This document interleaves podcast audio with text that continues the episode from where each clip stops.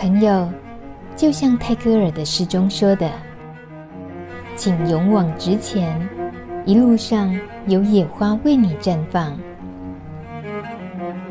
路德之音就在你身旁。欢迎收听《路德之音》，我是大米。在炎炎夏日啊、我记得好像有一句话说什么“夏日炎炎正好眠”。我觉得夏日炎炎好难睡，然后再加上其实很普遍的，不管是自己啊，或者是周边的亲朋好友，很容易就会听到哦，最近失眠了，最近都睡不好。睡觉的这个议题，对不？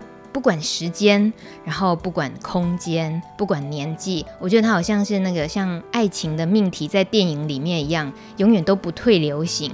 其实路德之音以前啊，也当然做过这么多年以来，也探讨过睡眠相关的议题。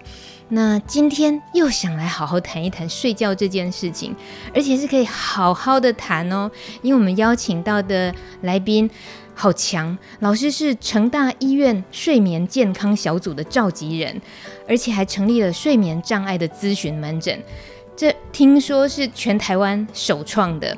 所以，我们目前呢，这个能够邀请到这位陈燕金老师的话，算是可以让我们趁着这个机会，好好的真的来认识睡眠这件事了。老师好，Hello，大家好。老师，您是？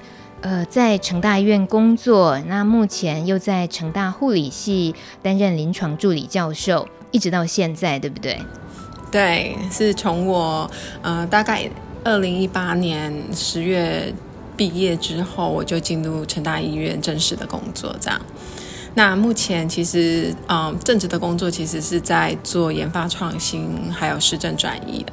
那当然，我过去对于睡眠的照护非常有兴趣哦，然后也有一边在就是护理系。一边教书，那因为以后在二零二五年成大医院会呃成立一个老人医院，那我们也正在为老人医院的这个睡眠健康而做准备哦，所以就刚好利用到我过去的专长。那我们现在已经成立了就成大医院自己内部的这个睡眠健康小组，那我们也在去年的时候就成立了这个睡眠障碍的咨询门诊，我们希望把这样的一个照护 model 把它 run 起来，未来可。可以造福更多的人。嗯，是。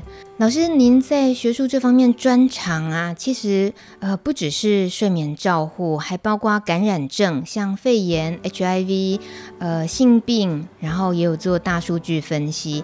而且在这次我们特别能够邀请到陈彦锦老师，也主要是跟您曾经做过一份研究，是关于 HIV 感染者的睡眠障碍这个方面的呃研究，好特别。老师，你怎么会有一个什么样的原缘分会针对艾滋感染者去探讨他们的睡眠问题，当时是一个什么样的缘分？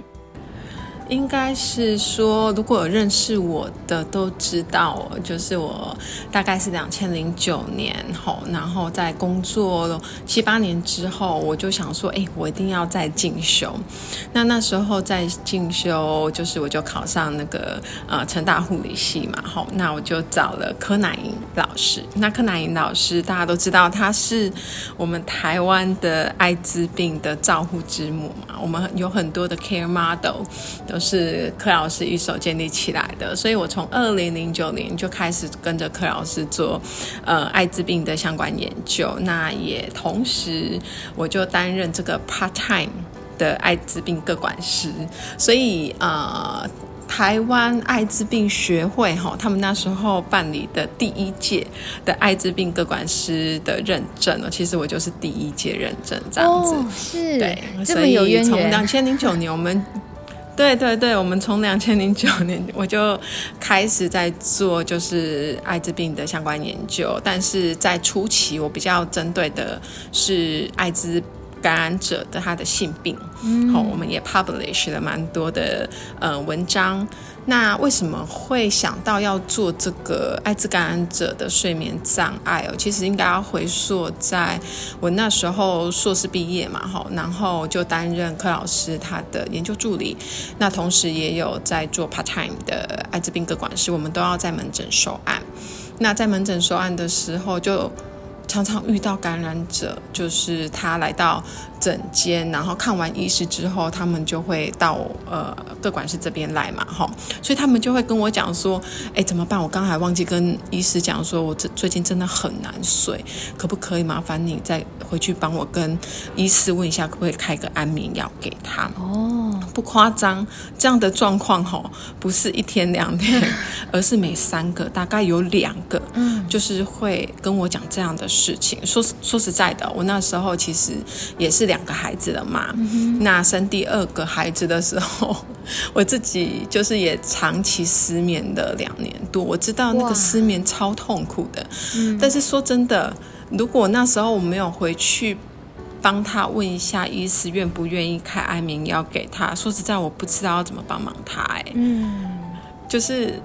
对，我想不到什么方法，所以那时候二零一四年我就决定要再念博士班，就想要针对这样的一个议题，也就也就是艾滋感染者他的睡眠障碍，好，我要针对这个议题去研究，那到到底我们还有什么样的方法可以帮助这一群病人？这样，嗯，嗯，是。其实最近一份呃艾滋感染者生活现况调查，也就是二零二一年的这一次里面，也很明显的凸显出大家在睡眠状态的困难上面，有八成三的人都是有入睡或者是要维持睡眠状态有困难，然后在生活品质上也有超过三成的人是很不满意睡眠状况的。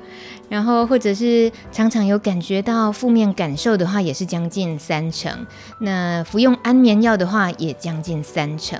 服用抗忧郁的有一成三，服用抗焦虑的有一成五。所以听到老师您刚刚提，在二零一四年前后那时候，也就发现了大概就诊的。感染者里面三分之二也都有睡眠问题，可见一直没有什么好转哎，就是这这么多年下来，大家这方面的困扰一直都在。然后或许有人慢慢有改善，但是新的有困扰的朋友一样又出现了。所以老师，你这么些时间投入之后，最直接帮助到的会不会是你自己？有改善吗？呃，不讳言的说，我觉得做这一方面的 study 帮助最多的是我自己，哦、还有怎么去安顿我的家人。嗯，因为孩子很难睡，你真的会很没有办法可以，嗯、呃，好好的在夜间做一。做一些休息，这样，是所以我不只是帮助了病人啊，其实我间接的也学习了怎么样做这个睡眠照护，我觉得好用的，我才会推荐给大家这样子。嗯、然后再进一步，我们也会透过我们科学的方法去呃验证，哎，我我们想的这个方法其实它是有原理的，嗯、好，这个实际有科学的数据的，这样。是老师，你提到这个自己的。对于自己跟照顾孩子这部分，我马上想要另外开一集专为我自己服务的怎么办？还是我应该去挂门诊就好？就是身为妈妈，最近也在照顾新生儿，所以非常感同身受。但好，我们今天主要是要服服务路德之音的好朋友们，所以我们一个一个来哦。呃，那我们先有些很真的需要科普一下的，因为关于睡眠，大家大概是。啊、到处爬文啊，或者这里听说那里拿药的，可能也是各种五花八门都有。那我们就请老师一一帮我们，可以这样子顺着脉络帮我们解解决一下一些疑难杂症好了。嗯，是不是先请老师帮我们定义失眠跟睡眠障碍这个事情？好的。呃，可以跟大家先分享一下哦，就是呃，睡眠障碍其实它是一个非常广泛的范围哦，它泛指了失眠，还有就是睡眠呼吸中止，那还有就是猝睡症，那还有一种叫做就是。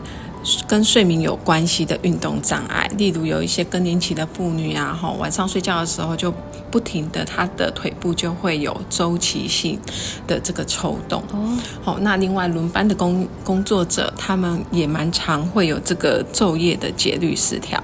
嗯哼，好，这都是所谓我们讲的睡眠障碍。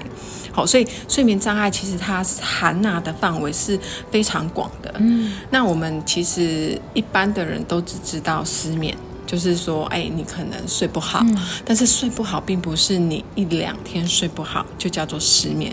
其实失眠啊，哈，在就是我们医学上的一个定义里面，它必须要符合几个 criteria。criteria 就是它几个准则啦，哈、嗯，就是你一个礼拜呀，哈，至少有三天睡不好，而且这个睡不好啊，是包含了就是你有入睡困难。什么叫做入睡困难？就是你从躺在床上到入睡的这个时间超过了三十分钟，又或者是呃，你很好入睡哦，但是你入睡了之后，大概一两个小时就会醒来过一次。好、哦，那醒来之后又很难躺回去，好、哦，这也是一种失眠的状态。那另外有一种失眠是，OK，你。也很好躺，好躺下去就很快就入睡了。那中间其实醒来也没几次，但是你早上醒来的时候就觉得，哦，还是觉得好累哦。好，那这个也算是一种失眠的特色。嗯、好，那你一个礼拜有三天这样的状况，而且超过一个月的时间，这个叫做急性的失眠。嗯、所以并不是你可能一两天因为工作的压力，又或者是课业很重而导致的睡不好，叫做失眠，并没有。嗯、它有这几个定义。是是。这样子，意思是够严重到这样子，就说叫失眠了。那意思是下一个阶段就该要啊，我不不想要说又要去看医生拿药，但是是不是那种感觉，就是先定义好了之后，就得要找方法的意思吗？是是是，也就是可能你自己发现了哈，就是你有这样子。困难入眠的状况，又或者是睡眠中断的状况，又或者是这样的一个睡眠情形，已经有影响到你的日常的生活、生活跟工作。例如，你已经没有办法很专心的做你工作该做的事，常常忘东忘西，被老板骂。好、嗯，那这样的状况已经让你觉得有点焦虑了。嗯、当晚上来临的时候，你会觉得，哎，你开始担心你会睡不着，然后。超过一个月的时间，你应该就要寻求我们专科医师的帮忙了。嗯，是，这个是非常好的一个评估的 sign，所以我大概给大家一个一一一个一个呃一分钟可以自我检测的方式哈，我把它定做是三 A。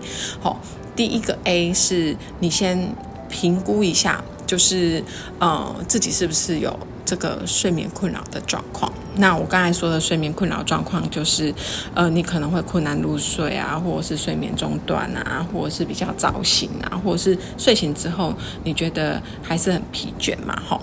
那第二个 A 就是你会焦虑，晚上来的时候你会睡不着。第第三个 A 就是。哎，这样的一个状态哦，已经影响到你日常生活的作息，尤其是你工作上面就是没有办法专心，然后很容易忘东忘西，然后更重要是，我们有一些呃病人哦，他会 complain 说，他在这个开车的时候会真的会有一直嘟咕，就是打瞌睡，真的让他觉得哦，有好几次都要发生车祸了这样。对，那这个就我们是一个非常大的警讯哦，就是我们要寻求睡眠专科医师的帮忙，这样。可是老师，我刚刚一开头就说你们成大是全台首创睡眠咨询专科呢，那一般人全台湾的其他人有睡眠困扰要去挂哪一科啊？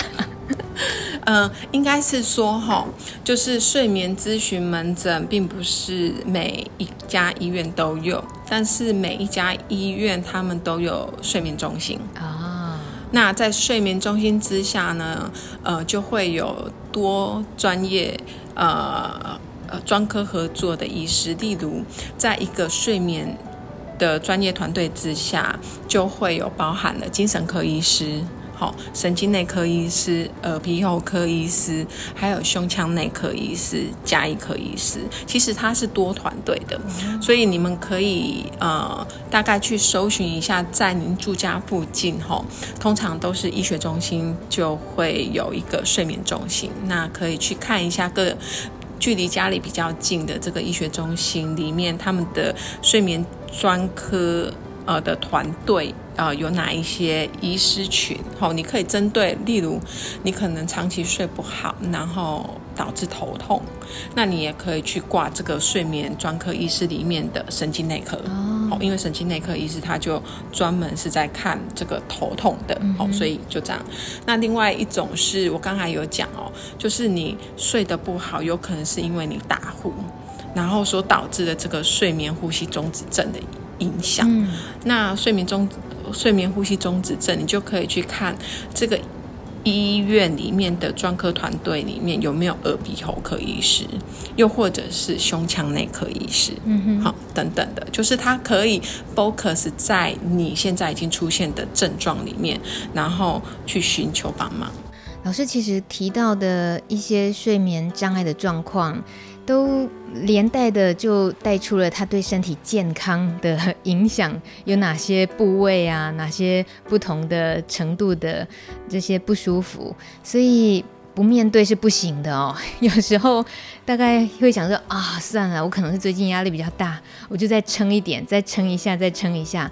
那有些人是时间真的也撑了很久了，但一直还是没有办法去呃，真的去面对。去了解到自己到底这个失眠的整个广泛的呃原因是什么，然后到底应该怎么治疗？我们常常也是不得其门而入。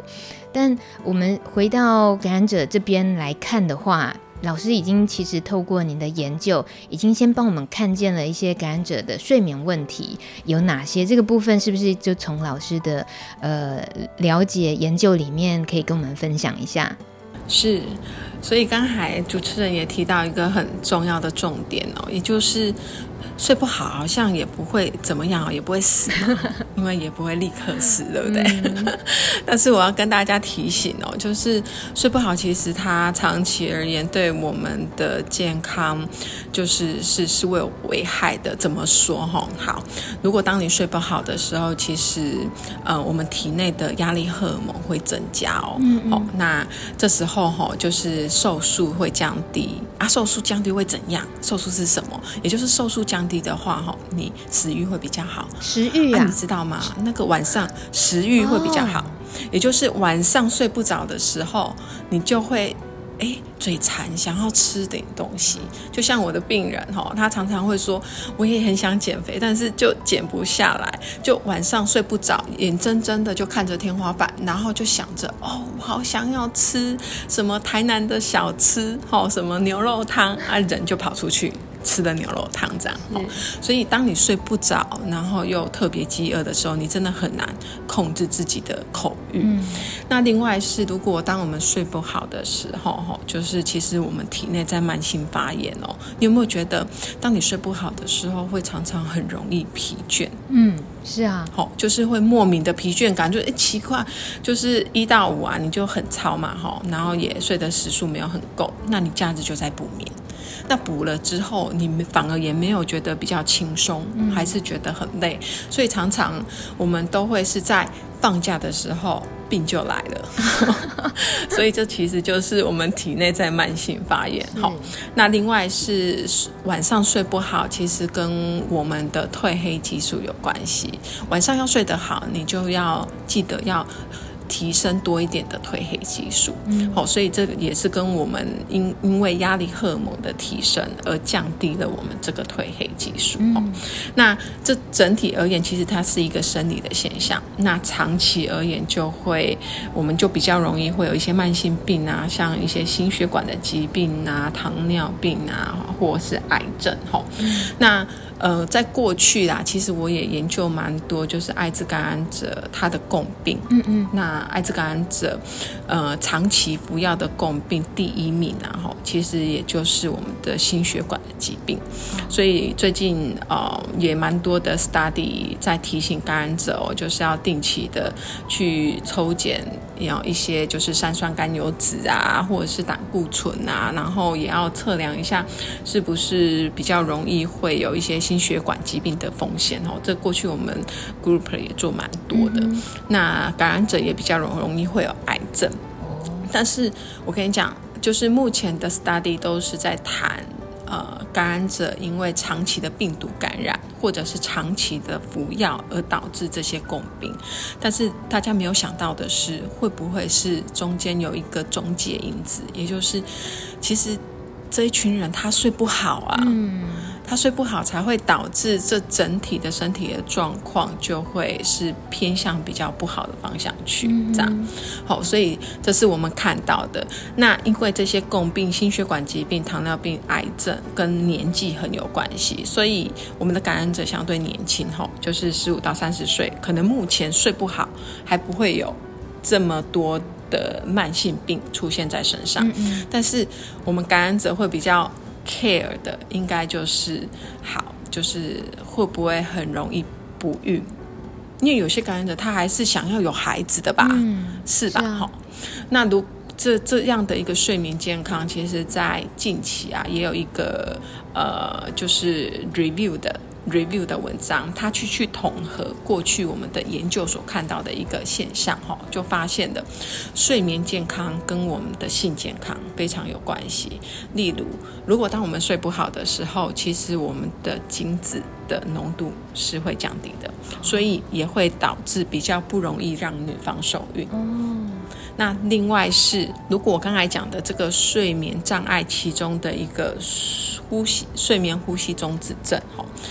呃，它就比较容易呃产生这样一个心血管的疾病，也比较容易会有就是勃起障碍，嗯、呃，就是睡不好，可能长期而言才会导致一些慢性病，但是短期而言可能会影响到我们的性健康，所以这个议题说真的是蛮重要，尤其是睡眠是占我们三分之一的时间哦，嗯、如果我们可以把这三分之一的人生时间的质量提升，其实我们后面的这个幸福感就会提升蛮多的。嘿，所以这是我我要跟大家提醒的哈。就是幸福感，人人都想提升哦。真的真的，因为我们看到很多，就是因为睡不好，就算他活得很久，他会觉得很痛苦。嗯，人家晚上都在睡觉，他眼他晚上就是眼睛都是。真的大大的，然后看着别人在睡觉，又或者是看着天花板，嗯、很很恐惧那种黑夜的来临。嗯、我我手上有几个病人都曾经跟我描述过他们对于夜晚的恐惧，嗯、所以就要早早的就要赶快躺躺上床，因为他觉得哦，我如果不赶快在八点躺上去的话，我的睡眠时间等一下又来翻来翻去，又睡不着，可能三四个小时，然后之后要睡着的时候又天亮了，这样。嗯嗯但是这个行为其实是错误的，对，他已经带着那个压力，对，是，所以我们这一次的 podcast 也希望可以理清这样的一个行为模式的改变，其实是不对的，嗯，在你还没有觉得。有睡意的时候，千万不要上床。嗯哼，因为你会跟床有连接，就是你只要躺上床还是睡不着。嗯哼，不行这样连接的，这个不行。我们一定要跟床有个好的连接，也就是我很累的时候，我躺上去一定可以睡着。哦，可是老师不是说要养成那个规律的作息也很重要吗？那如果我硬是规定自己十点一定要去睡，这样是不行的。嗯。养成这个醒睡的节律非常的重要，也就是你如果要知道你的睡醒节律是什么的话，呃，我们一般会测量两个礼拜，也就是取一个你平均在上床睡觉之后，它比较可以快速入眠的，并不是你提早了躺床，但是你翻了两个小时才。入眠，嗯，这样那个睡眠在哈，那个驱力都被你在前面躺完了，也就是在你根本就没有很想睡觉的时候，你躺在那里，那原本你的驱力就没有那么好，哦，然后你躺上去之后睡不着，哎，后面就更醒，是，所以我们是希望在你很累的时候再回到床上去睡，那尽量可以缩短在半个小时之内，你可以。哦，就真的睡着，嗯、不要再翻来覆去太久，这样。这个延伸出来的话，我就想到有朋友会说，对，所以要把我要把自己弄得很累，他又继续去做一些很累的事，或者做一些思考啊、写东西啊，把自己让人弄得也是很疲累，生理、心理都疲累。可是那个情况好像躺下去，其实就不见得是呃好睡的了，就是已经又过头的感觉。对对，所以在睡眠前的三十分钟哦，其实我都会跟病人讲说，这是一个非常重要的黄金时间，也就是你要尽量的让你的脑还有你的身体是可以放松的。好，所以呃，我常常会教他们，就是几个方式可以比较好入眠。那第一个方式其实就是我们要试着在睡前的三十分钟，先让你的大脑关机。那要怎么关机？这个关机其实会蛮简单的哦，因为你想象哦，就是我们在白天或者是还没有睡着的时候，其实我们大脑哦会花七打七十到八十的时间都在那边想东想西。嗯，那这个想东想西其实是非常耗能的诶，就是你你短时间哦只是就是身心分离而已，对不对？嗯，好，但是如果你长期啊哈，就是你现在要睡觉，但是你又想的其他的。事情好，很很交杂，长期而言是会身心分裂的。嗯，好，所以第一个方式要怎么样让你大脑关机哦？其实我最常教他们就是做这个正念呼吸训练。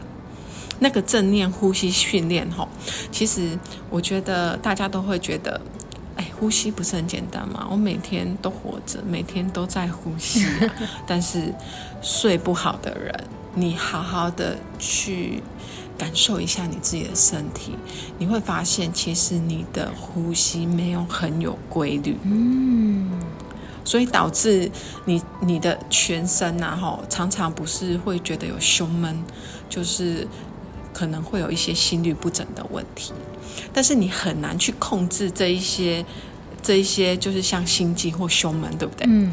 但是我们唯一可以控制的是，我们用生理、生理的动作去影响到我们里身体里面的一些交感或副交感系统的运作。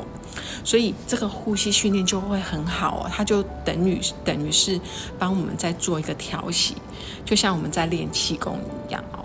那这个呼吸运动要怎么做？哈，嗯哼。嗯，呃，我大概都会教导他们，就是 follow 这个四七八，好，正念呼吸法。那这个四的意思是，我们在呼吸的时候，就是呼吸是四秒，然后 hold 住七秒，哦，吐气八秒。嗯。所以你会发现哦，就是当我们在吸气的时候，你可以快一点，对不对？好，嗯，大概四秒时间，然后中间再停顿一下。然后吐气的时候是会比吸气还要长两倍。那这个吐气的时候要尽量的是让你的声音可以吐出来，不是那种撅嘴式吐气哈，就是尽量有声音，这样好。然后有时候，因为我们没有在做这样的呼吸训练，你会觉得你的吐气好像很难很长，嗯，但是没有关系，这这都是呃一种训练，你会慢慢训练到，就是真的会达到这个四七八的节律。好，这个第一个，我们一定要注重我们呼吸的节律。那第二件事情是，我会引导他们在呼吸的时候。呃，去记得感受你在吸空气进来的时候，是不是感觉那个空气有一点点微冷？啊，微冷，好、哦，微冷，对不对？有没有感觉？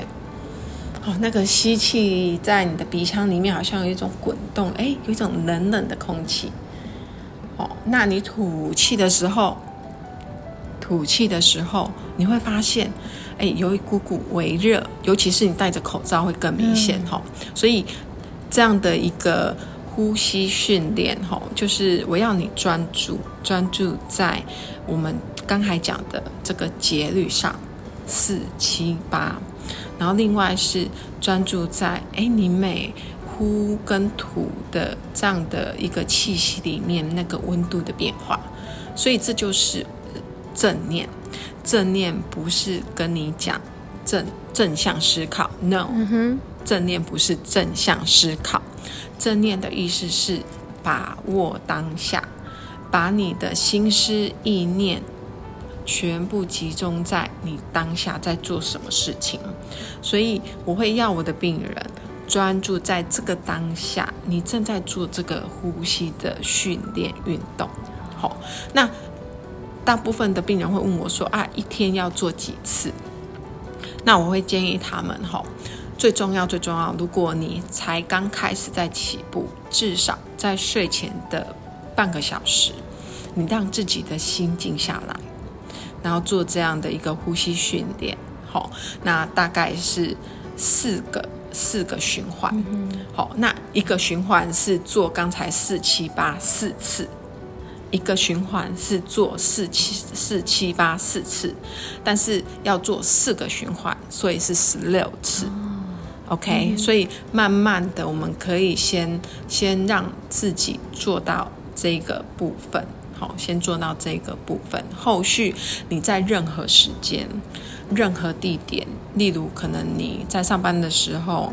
等一下，你要报告了，你也可以透过这样的一个呼吸训练去做调息，都可以，因为这个是没有成本的，只要你自己愿意，就会不断的在改善自己的这个呼吸的一个节律。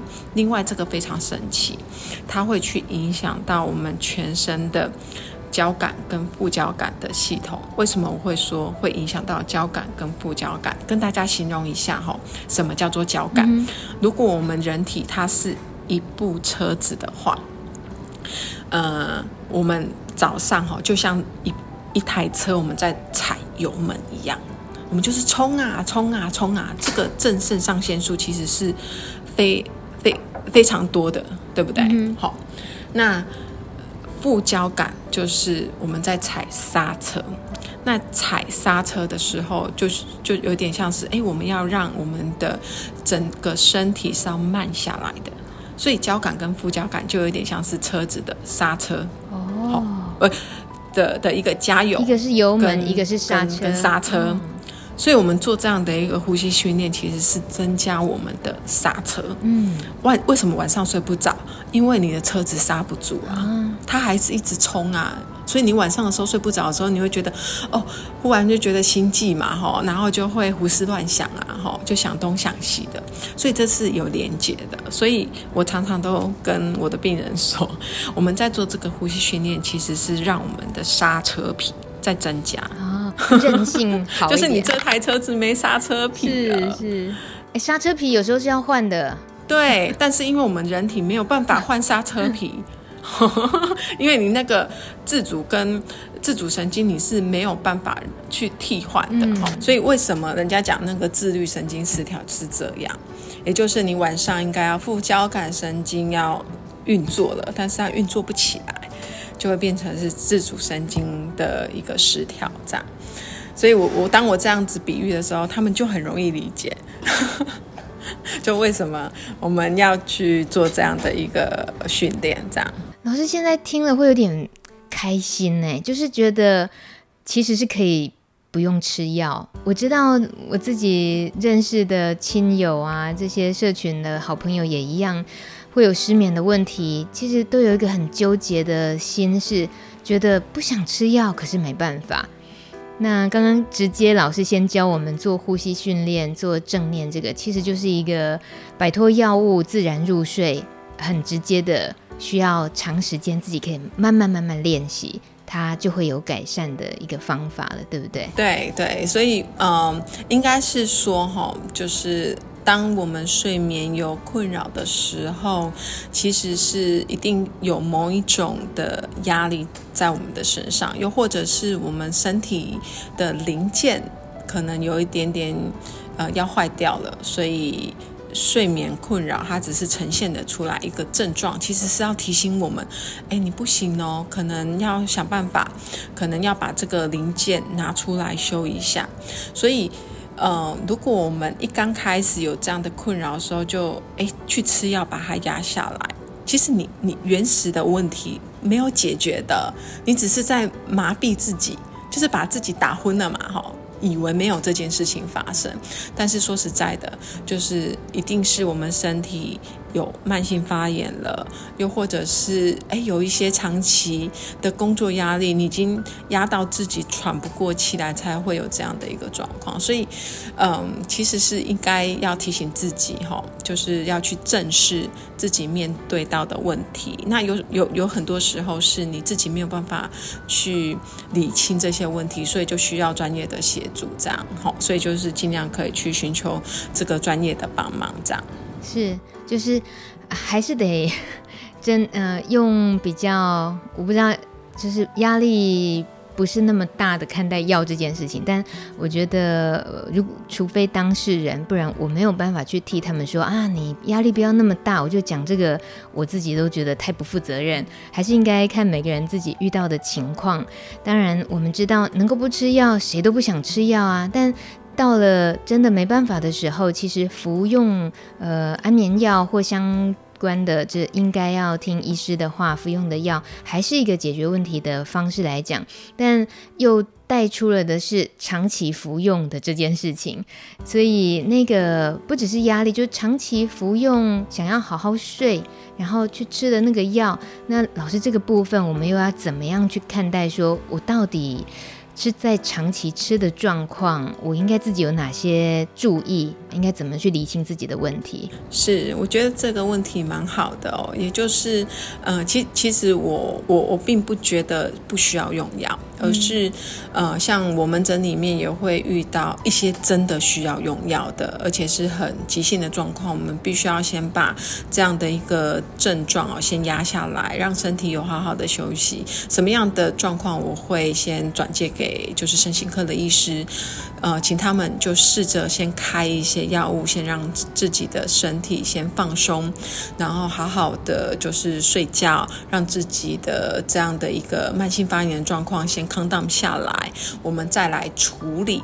好像其他可以再搭配一些非药物性的一个介入，就像是我们去看牙齿，当你在发炎的时候，没有一个医师敢帮你做治疗的，对吧？哦像一些根管治疗，它一定会先用抗生素，先让你的发炎的状况先 calm down 下来，好、然后后续我们再来处理这件事情，好，所以睡眠的困扰也是一样。当你是急性的发作，就是我刚才刚开始讲的啊，你有这样的一个失眠状况，然后大概持续了一个月，这是属于急。急性的状况，然后你也不知道你什么时候睡，什么时候醒，而且这样的一个状况已经严重的影响到你的日常生活作息，你都觉得注意力不集中，然后呃也很容易出错的时候，我真的建议一定要去找哦身心科的医师，我们先试着呃先用药物让自己调回正常的睡眠作息，好，就是先把。醒跟睡，哦，调好，也让自己的身体好好的休息，好，降低它发炎的这个状况。后续我就会指导，就是我们的病人，你除了药物在用之外，我们一定要搭配非药物性的一个方法。哦，所以我就会教他们，嗯，怎么样做这个正念呼吸，然后怎么样去 setting 他们在家中的睡眠环境。好，说实在，在家里的睡眠环境，无非就是有呃三大因素，我们可能要考量。第一个就是你的光线，嗯，第二个就是你环境的噪音，第三个就是温度。好，所以在这个光线的部分，就是能够暗就尽量暗。我刚才有讲了，就是我们晚上会睡不好，其实是我们的褪黑激素不够。嗯，那什么样的状态之下可以提升这个褪黑激素？就是环境要够暗。好，所以有一些新手妈妈啊，就是说睡不好，其实可能去检视一下，你因为担心孩子半夜会醒来，所以你有用夜灯，嗯，这个跟你过去不太一样，就是这样一个微小的一个光线的变化，它真的就会影响到你的睡眠作息。嗯，那另外是我们常常在睡前都在看手机，嗯好，那偏偏我们身体对于这个蓝光哦非常的敏感，所以就是晚上。在睡前看手机，就会影响到你等一下的这个睡眠的情形。这样，那我刚才有讲啊，就是有时候是真的不得已嘛，哈，如果家中可能有老人，就是呃睡在那个地方哈，那你也担心说呃他有什么状况，你不知道啊，又有灯光全暗，你可以用红光取代这个夜灯的那个那个蓝光。所以就是因为我们对蓝光就很敏锐啊，嗯、所以你可以用红光，那个夜灯可以选择红光，影响就不会那么大。老师，我最近刚好那个床头也就真的因为。半夜要照顾宝宝，就觉得要开灯，可是灯一开会太亮，所以我就我就把一盏台灯盖上了红色的布，它就变成比较微弱的红光，真的感觉它很不刺眼哎，这也算红光对不对？是，对对，用用布遮掉一些它的光嘛，吼，然后选用红色的，那就比较不会影响这个褪黑激素这样子。嗯，那如果晚上有习惯就是要看电视的人。哈，就是你一定要习惯有这个 呃电视开着，有这种声音才睡得着的，呃，会建议啦哈，你要嘛就可以去挑个什么琥珀色的眼镜，好，至少你这样看过去，这个光线电视里面的蓝光对你的影响就没有那么大，好，又或者是把电视荧幕的亮度把它调低，好，那尽量。电视离你远一点，大概距离有三十公分，这样子也，诶、比比较不至于影响到你后续的这个呃睡眠的状况，这样子。所以我的意思是说，哈，就是有时候呃药物还是。一定要搭配非药物啦。如果我们只有一个药物来处理我们目前面对的问题的话，其实很容易就会有药物成瘾，而且越吃越越多。所以这是很多人的担心。所以当我们把急性的状况控制下来之后，哎，真的要来学这个怎么样做非药物的这些。呃，治疗符合自己的，因为当我们诶状况好很多的时候，呃，医师他要调整你的药物，诶，你才不会觉得很慌啊，好、哦，你才不会觉得很担心说，啊，等等一下给我这个剂量调一半，我会不会睡不好？不会，你就不会担心了，因为你现在已经有另外一个方式可以 cover，所以我一直都比较推广是有药物也要也有非药物。的一个管理方法，嘿，对大家会会会是比较好的。尤其老师说的非药物，我刚刚有很认真记下来，一个就是光，再来是噪音，再来是温度。那老师，这个噪音跟温度，噪音大概我们很能理解，像是惊悚片啊，或者是太太嗨的音乐这样子听着，那些大概都是比较刺激的。老师提到温度的部分呢，这个是要可以怎么样去注意？嗯，温度的话，哈，因为我们过去其实也有做了一系列的研究，在探讨，就是我们的人体的温度是不是可以当成这个睡眠品质的一个指标哦？就是我们可可能就不是可能在看我们在床上搬来搬去的这个动作，而是是哎，我们其实体温是不是就可以去侦测了？然后我们最近是发现哦，呃，如果你要让你自己可以快速入睡的时候，其实是我们的核心温度。好，我们核心温度就是像我们在量我们的这个耳温啊，哈，或者是以前比较旧时代在量这个肛温，哈，这个核心温度都会是比较高的，所以一般的核心温度都大概是在三十六到三十七度。但是我们还有另外一个温度，叫做体表温度。那体表温度会跟核心温度大概就会差的差到大概二到三度。好，所以当我们晚上要睡着的时候，就会发现哦，就是我们的体表温度跟我们的核心温度是其实会蛮近的。好，这时候你就会很很很容易入睡。如果我们平常是呃醒着的时候，其实核心温度跟我们这个体表温度会差到二到三度啊。好，那怎么样去让这个体表温度跟核心温度可以比较近一点，然后让你比较快速睡着？而且这个快速睡着哦，是它会确保你睡着之后那个是比较深层的睡眠品质。哦，好，那我们大概会有几个建议。第一个是你可以试着让你的环境，好，睡眠的环境，哈。温度低一点点，比平常嘿低一到两度，uh huh. 就是冷一点的会比较好睡。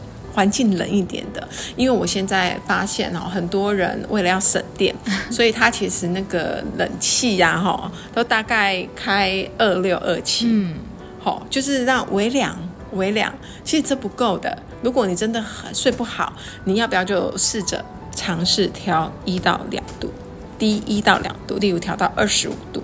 哦，可是老师，冷气调低一点。体表温度不就降低了吗？那它跟核心温度不就有落差吗？嗯、呃，没有，因为你调低了这个温度，环境里面的温度的时候，你会连带的影响到呃我们全身的这个呃核心温度。哦，所以能够降低核心温度，也就是可以比较好睡的意思吗？对。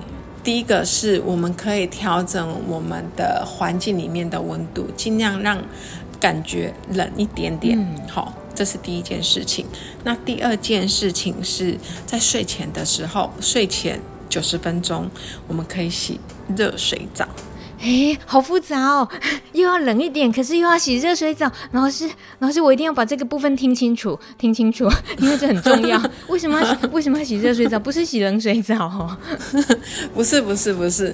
为什么？哦，我觉得这个急转也是非常有趣哦。然后这是 Stanford 大学哦，就是他们研究出来的。也就是当我们在这个冲热水澡的时候，呃，可以想象嘛，哈，我们体表温度跟我们核心温度都是在。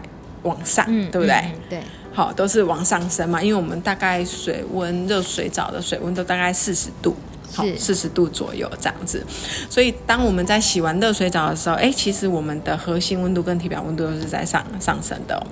但是很奇妙的，当你的核心温度上升多少多少度，它之后下降的速度也会有多快？哦，因为我们就是核心就是要维持我们体表的恒定嘛，嗯、对不对？所以好，我从三十七度上升到四十度之后，大概过了十五分钟，会发现，OK，你四十度就会急速的降下来，嗯哼，而且会比你上你刚才上升了三度，对不对？嗯、你在下降的时候也会多下降三度啊。我为了要让身体冷却，我去洗热水澡，反而可以冷却得快，这样。对，因为你后面后面，因为它要体表散热，因为你刚才从三十七度飙到了四十度嘛，那四十度不是我们的恒定温度啊，嗯嗯，所以体表为了散热，散热让它回到我们的恒定三十六、三十七，它就会快速的。去做这个散热的动作，其实这这一个研究跟我们在做就是做体表温度的研究也很有相关哦。嗯、我们一般都知道，就是我们运动完之后哈，应该那个温度会上升嘛，对，对不对？对，因为我们会产热啊，是不是？在我们运动的时候，就是哎，会会越来越热嘛，哈。然后之后就会开始流汗，对不对？嗯、所以我们也发现了哦，当我们开始在运动的时候，没错，我们的体表温度跟核心温度会上升。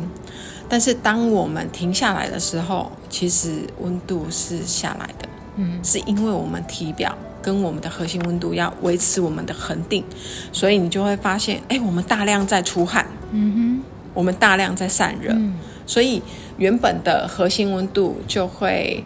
比原始的再低个零点三，所以这样子为什么在睡前泡澡反而会有助于核心温度的下降？是因为刚才我们提升的这样的一个温度之后，我们的体内会大量的散热，所以就下降的比较快，而且这个下降会比我们平常还要再低个零点三度这样。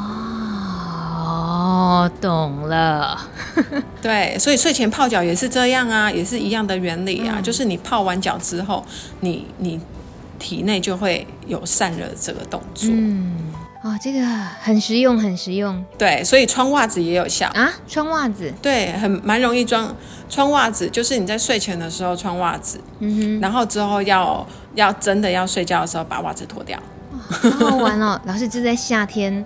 这样做很奇怪，但是你说它有用，我就要试试看。可是如果冬天怎么办？老师，冬天反而是冷哎。对，冬天反而是冷，所以就是冬天大家比较好睡啊。也对，但是有人说，所以冬天要洗冷水澡是这个意思吗？没有没有没有，冬天还是一样啊，你还是可以洗热水澡啊，在睡前的九十分钟哦，我不是叫你睡前三十分钟，哦，你要给它有一段时间散热。是，所以呃，黄金的时间是睡前九十分钟，是，就是泡热水澡。那如果你是充裕的话，就不用。那么多时间了，大概睡前的四十五分钟就可以了。嗯，我我说的九十分钟是你会泡热水澡，嗯，因为这样子会让我们的体温会散热的比较慢，这样。是，好，这个都非常重要的资讯，记下来以后就是试试看。这对自己的一些生活节奏的调整，应该也是有考验的。为了要好睡，应该多做一点努力练习，是是有必要的。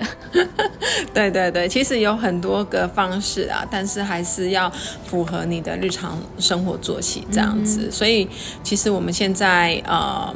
也做了很多的实证研究，然后也也有一些策略，但是我不会每一个策略都跟病人讲，因为一定要是符合他的日常生活作息。例如运动，有的人他就是不喜欢运动，嗯，那你一直叫他去运动，那根本就是几就是牛头不对马嘴，就讲了很多，但是他还是做不到，嗯，所以我就会教他，那我们是不是可以就是呃做个伸展？因为至少你就让你的肩颈啊，然后比较就是呃比较紧的地方，你先让它松弛，否则你睡觉一个翻身，你就觉得哎那边痛起来，那就行了。嗯，对，是好，所以就是会符合个人的日常作息而做推荐啊，嗯、不会是他全道都做这样。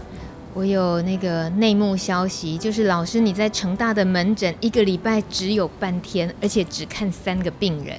这难怪全台湾目前还没人会做啊，因为就搞刚了呢。真的真的，这个真的太搞刚，而且也没有钱赚了。哦，可是老师觉得很重要，你们还是开始做了这样。是是是，因为嗯，因为我们那个失眠的药物的确真的是吃的很重，因为过去也是做这个全民健保资料库的分析嘛，哦、嗯，就是 Big Data 的分析，就发现就是。呃，我们台湾人哦，就是吃安眠药哈，真的是也是世界上数一数二的哦。那尤其是我们的感染者哦，就是相较于一般人，还有相较于癌症病人，吃的剂量。都是最多的哦，真的。所以其实也让我蛮担心的哦，就是这样一直吃这个安眠药。安眠药其实哈，它很重要的作用就是有点像是用木棍木棍啊，然后打昏自己。嗯哼，你知道这个感觉吗？也就是它可能直接就让你昏迷，但是你昏迷之后并不是。直接等于是睡觉，因为有可能就是你昏迷之后就是浅睡，嗯、就浅浅的，你好像一直有感觉在做梦，但是它不会到达深层睡眠。所以你醒来之后还是会很累。老师，你这样说，这真的是刺痛很多人的心呢。就是他本来在就很不想吃药，可是不得不吃，但安慰自己，哎呀，我其实只是有点睡眠障碍嘛，像一颗石头挡在前面，我把那个药就是帮我把石头搬走，让我可以继续往前走。可是老师没有，你直接说，其实那只是一个木棍把你打昏而已，不可以长时间依靠这个方法。哦，真的是很。很直在直直中要害，就是得面对就对了。如果 如果可以的话，老师，我们今天这样子聊下来啊，光是前面这些很大范围的又又有深度的这种科普，已经很多要聊。那接下来还是想要呃，针对社群朋友们、感染朋友们，他们遇到的自己的一些睡眠障碍，提出了呃自己的经验状况，也想请教老师。那我们应该要开下集耶。可以，可以啊！这老师今天买一送一，我们直接进入那个什么一周半天只看三个病人，我们是直接就是那个 VIP 的那个咨询病房。